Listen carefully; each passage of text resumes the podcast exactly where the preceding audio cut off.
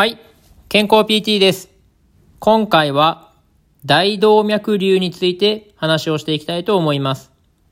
大動脈瘤というのは、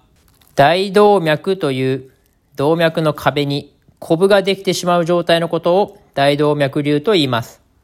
この大動脈瘤は破裂してしまうと命に関わる危険な状態になります。そのため、この大動脈瘤を見逃さないようにするためにも、この大動脈瘤があると現れる体の症状についてしっかり理解しておく必要があります。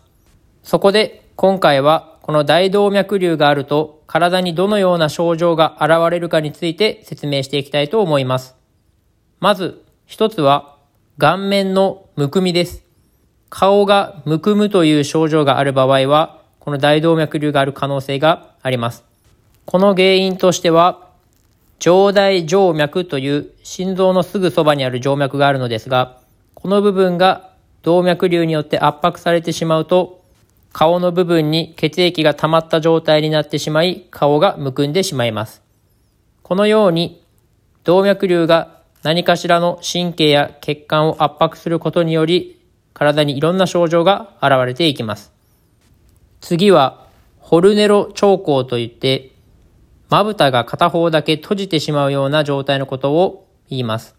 このまぶたが片方だけ閉じている状態というのは、動脈瘤により交感神経が圧迫されてしまい、それが原因でこのまぶたが片方だけ閉じるような状態になってしまいます。これも動脈瘤の可能性がありますので、チェックする必要があります。また、左声という声がうまく出せないような状態というのは、反回神経という声を出す神経の部分がありますが、そこの部分が圧迫されても、この声がうまく出せない左声という症状が現れます。また、咳がずっと続くなどという症状というのは、気管や肺が圧迫されている可能性がありますし、飲み込みが難しくなる、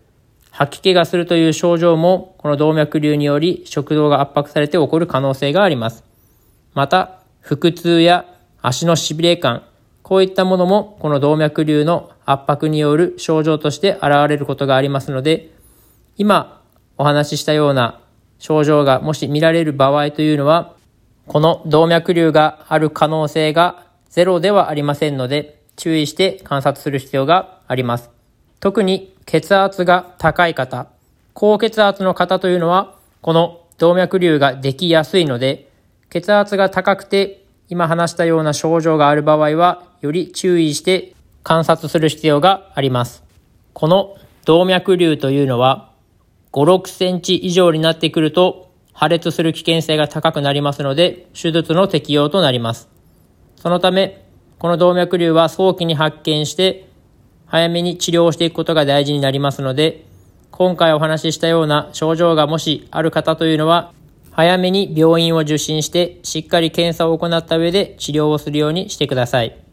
今回は以上です。ではまた。